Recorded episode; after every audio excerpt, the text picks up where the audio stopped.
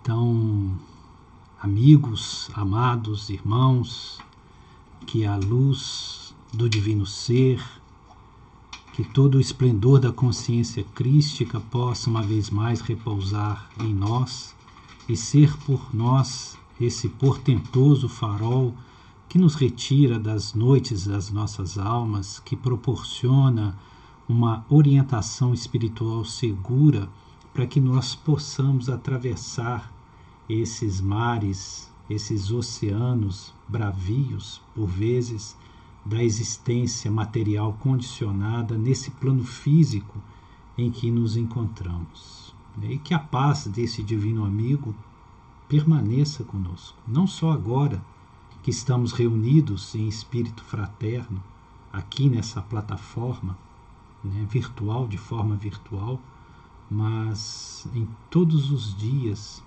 da nossa existência. Hoje, a nossa irmã Ivete né, nos salientou por várias vezes a questão da perspectiva.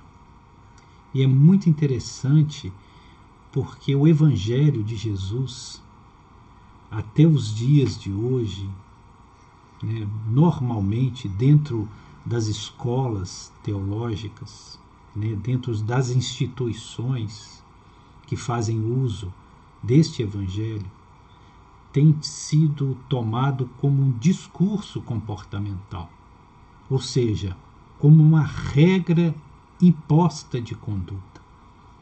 Né? E isso não é um princípio moral, e sim um moralismo. Jesus não era moralista. Ele não impunha regras de comportamento a absolutamente ninguém. Ele só sinalizava onde estava a luz e aonde a luz podia ser vivida. Né? Mas o nosso histórico de cristianismo tem evidenciado um discurso comportamental. Ou seja, você pode fazer isso e não pode fazer aquilo. Te é vedado fazer ter determinados comportamentos e te é lícito perante Deus fazer determinados outros. Né? E, e se nós observarmos, Jesus ele não fazia um discurso comportamental ele fazia um discurso de perspectiva.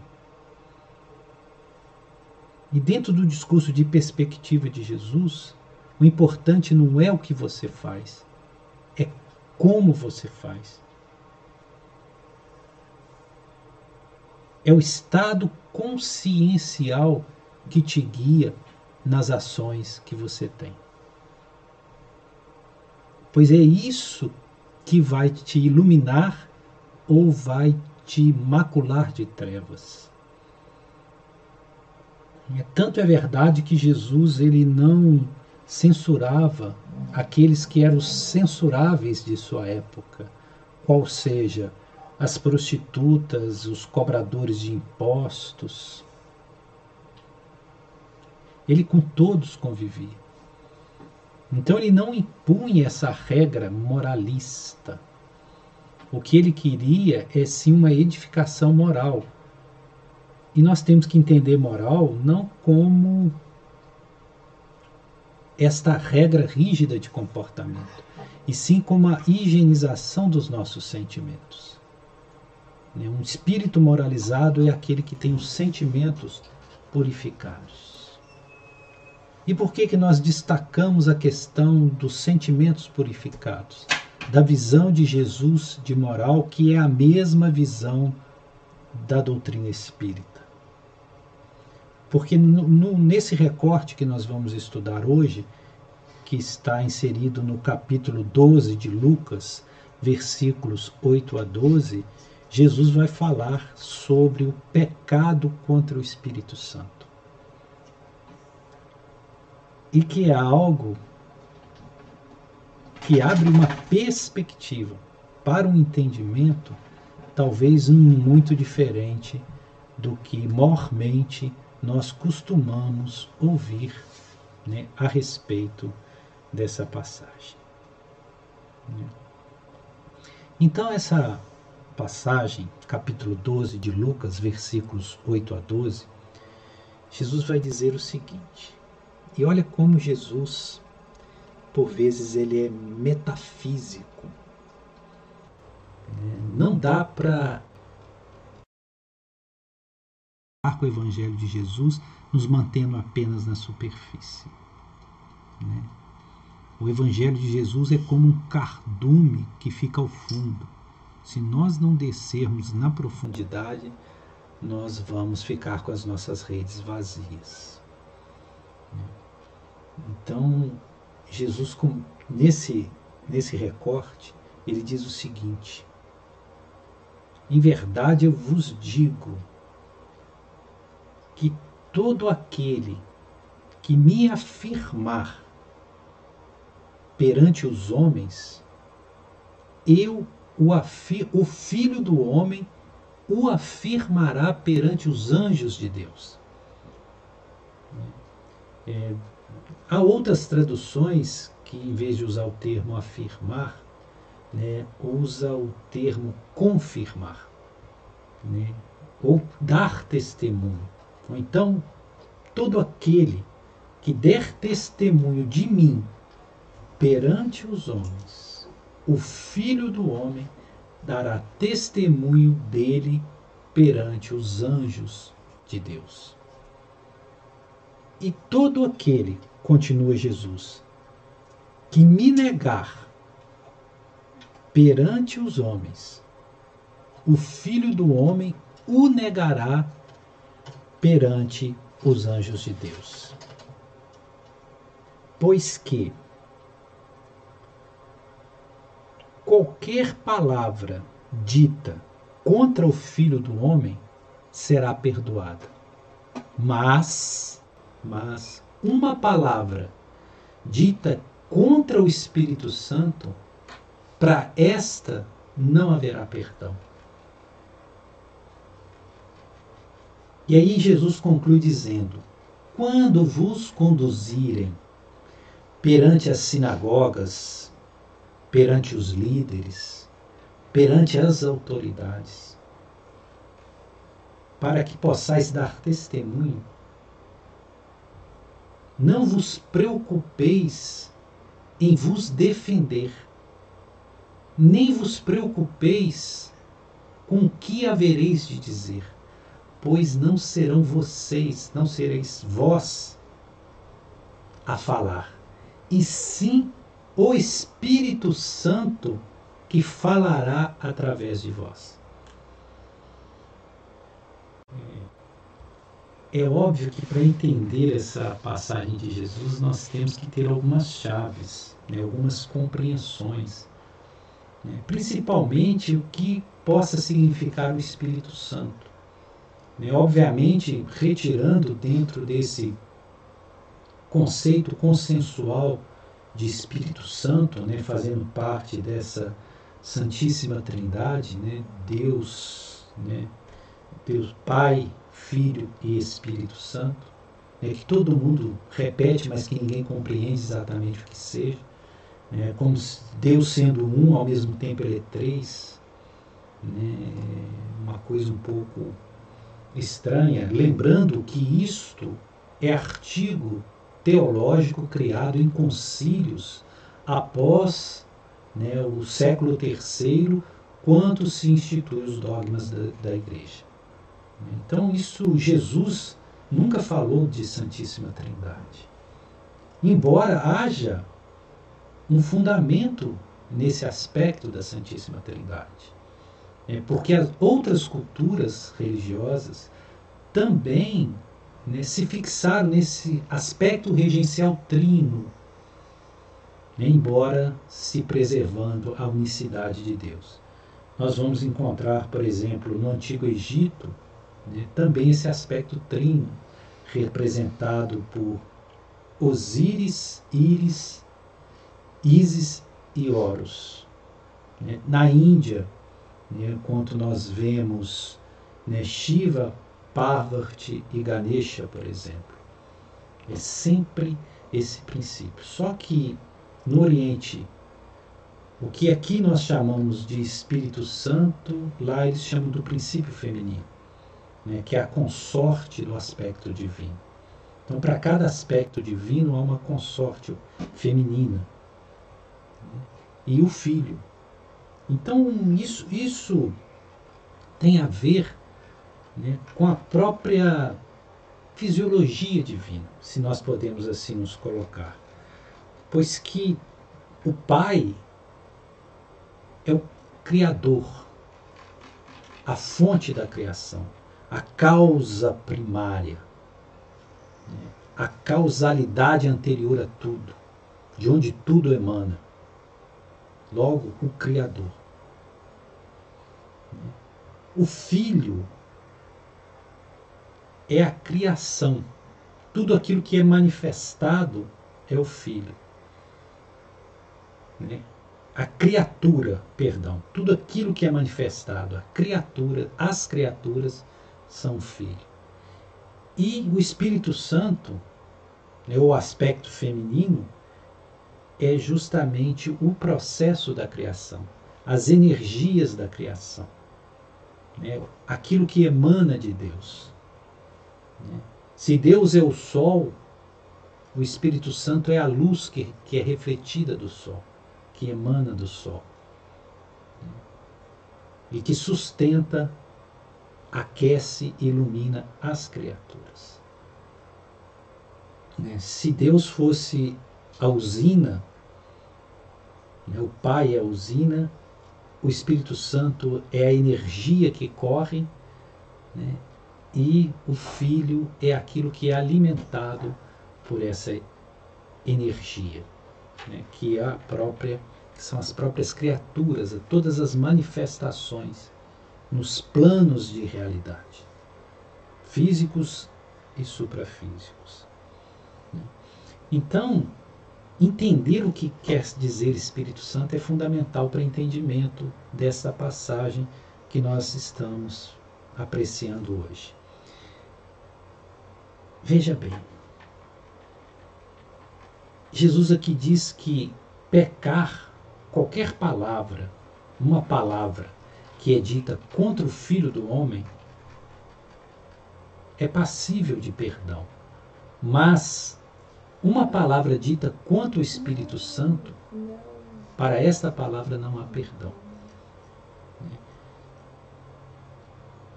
Por que isso?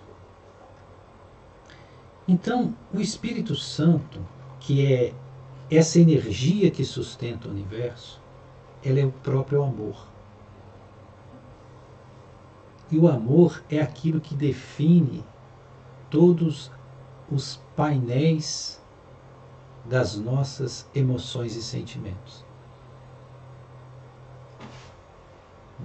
Já o filho do filho, o aspecto filho, representa o princípio inteligente, o aspecto da inteligência. Então, por que aquilo que nós cometemos contra o Filho do Homem é passível de perdão e aquilo que se comete contra o Espírito Santo, ou a palavra dita contra o Espírito Santo, não o é? Porque palavras ditas contra o, o, dentro do plano mental, dentro do plano da inteligência, elas são passíveis de serem retificadas. Porque nós, via de regra, nós nos equivocamos, nós estamos sempre equivocados. Porque nós ainda não conseguimos, dentro da limitação de inteligência que, estamos, que temos, nesse estágio evolutivo que estamos, nós não temos a capacidade de entender de fato sobre a natureza última das coisas. Então nós sempre estamos emitindo palavras contra o Filho do Homem, ou seja, contra a própria criação. Isso é passível de ser corrigido. Mas aquilo que nós, a palavra dita contra o Espírito Santo, ou seja, quanto à regência do amor, que fere a lei do amor, essa não é passível de ser corrigida, de ter perdão. Por quê? Porque nós vamos ter que sofrer a reatividade daquilo que semeamos contra a lei do amor. Quando nós maculamos a lei do amor, nós somos obrigados as reações ou as fere e desequilibra essa lei do amor, porque é esse amor que mantém a ordem cósmica, o ritmo e o equilíbrio de todas as coisas. Quando nós emitimos uma palavra contra esse princípio, nós desequilibramos todo o processo e temos que sofrer as consequências. Né? É, voltando lá no, no, no, início, Jesus diz o seguinte, que tem correlação com essa, com essa sentença. Jesus diz: Todo aquele que me afirmar perante os homens, o Filho do Homem o afirmará perante os anjos do céu. Né? E todo aquele que me, que, ne, que me negar perante os homens, o Filho do Homem o negará perante os anjos de Deus. É, muitos tomam isso aqui de forma literal e acham que nós precisamos é, dar testemunho de Jesus perante os homens, no sentido de nos dizer seguidores de Jesus, de falar para todos sobre Jesus, porque se nós fizermos isso perante os homens, Jesus fará isso perante os anjos de Deus. Né? E, e a coisa é, é um pouco mais profunda. É um pouco mais profunda. É, e muitos têm feito isso, né, achando que é dever falar né, de Jesus perante os homens. Nesse sentido de tentar convencer as pessoas para aceitar Jesus. Como se você não aceitasse Jesus, está a você vedada a possibilidade de salvação. Às vezes nós vemos nas praças públicas, e acredito que muitos dos senhores e das senhoras presentes aqui na nossa sala já viram, né, às vezes em praças públicas, né, algumas pessoas que abrem a Bíblia e ficam falando, mesmo não tendo ouvintes, falando sobre o Evangelho, falando de Jesus, entendendo que esse é o sentido de afirmar, né, é, afirmar Jesus perante os homens mas nós buscamos entender isso de uma forma um pouco diferenciada.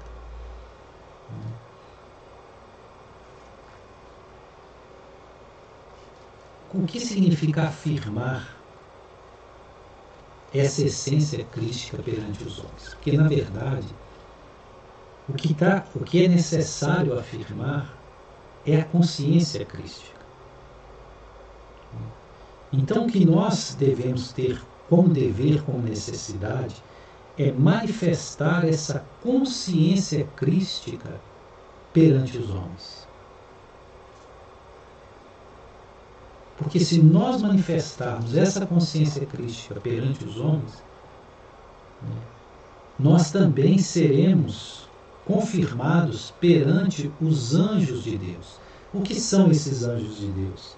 Esses anjos de Deus são os seres dentro da hierarquia divina, governamental, regencial, os seres né, em estado de pureza espiritual que são responsáveis pela coordenação dos processos evolutivos, tanto dos espíritos como também dos orbes em que eles estão locados nesse processo evolutivo. Então, essa afirmação não é a afirmação de um Jesus histórico ou de nada que seja exterior a nós. Essa necessidade de afirmação, testemunho, é do eu sou, do ser real que há em nós, conforme a nossa irmã Ivete nos falou agora há pouco.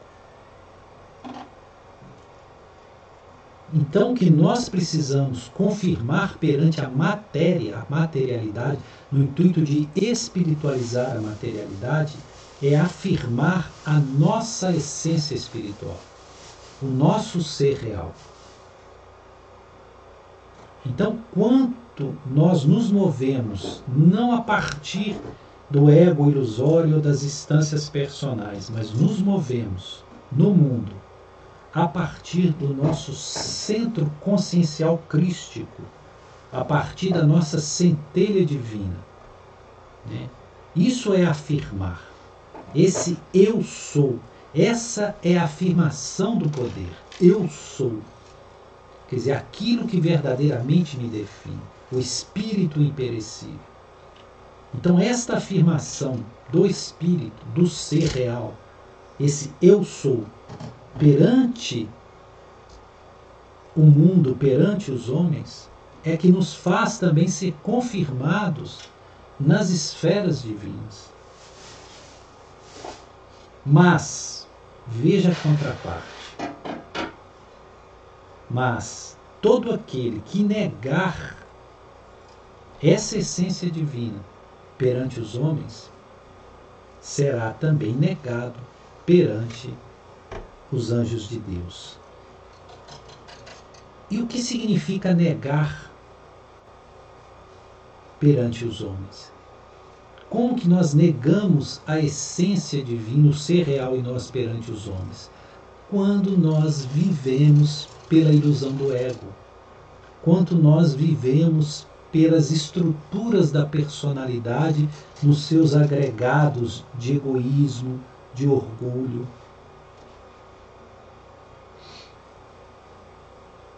Então, quanto nós estamos é, sendo regido pelas essas instâncias inferiores materializadas no mundo, nós estamos negando aquilo que é o nosso ser real e os seus valores divinos.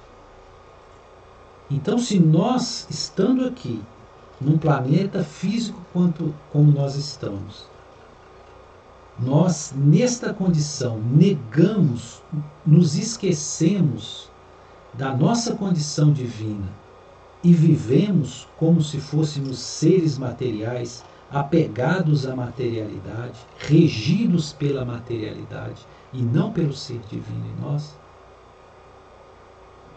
nós estamos negando né, a essência crística.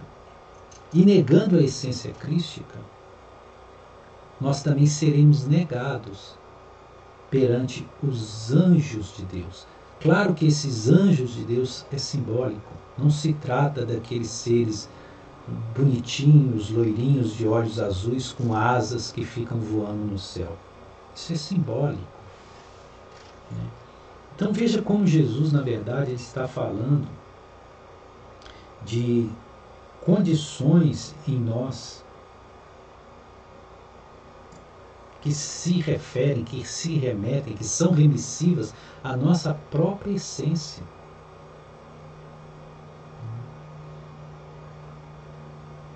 E por fim, fechando esse, essa passagem, Jesus vai fazer uma advertência para nós.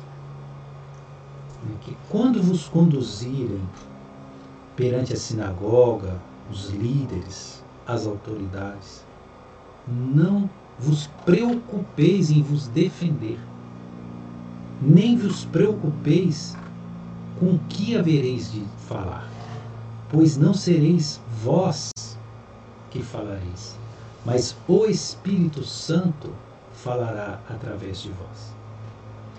É, nós precisamos fazer uma correção histórica de tradução, porque nós sabemos que a Bíblia, como nós a temos, foi uma tradução feita por São Jerônimo, que se chama Vulgata, né, que foi uma tradução da Bíblia grega, que é a Septuaginta, né, que foi um, um pedido do Papa Damaso I para que São Jerônimo fizesse essa tradução.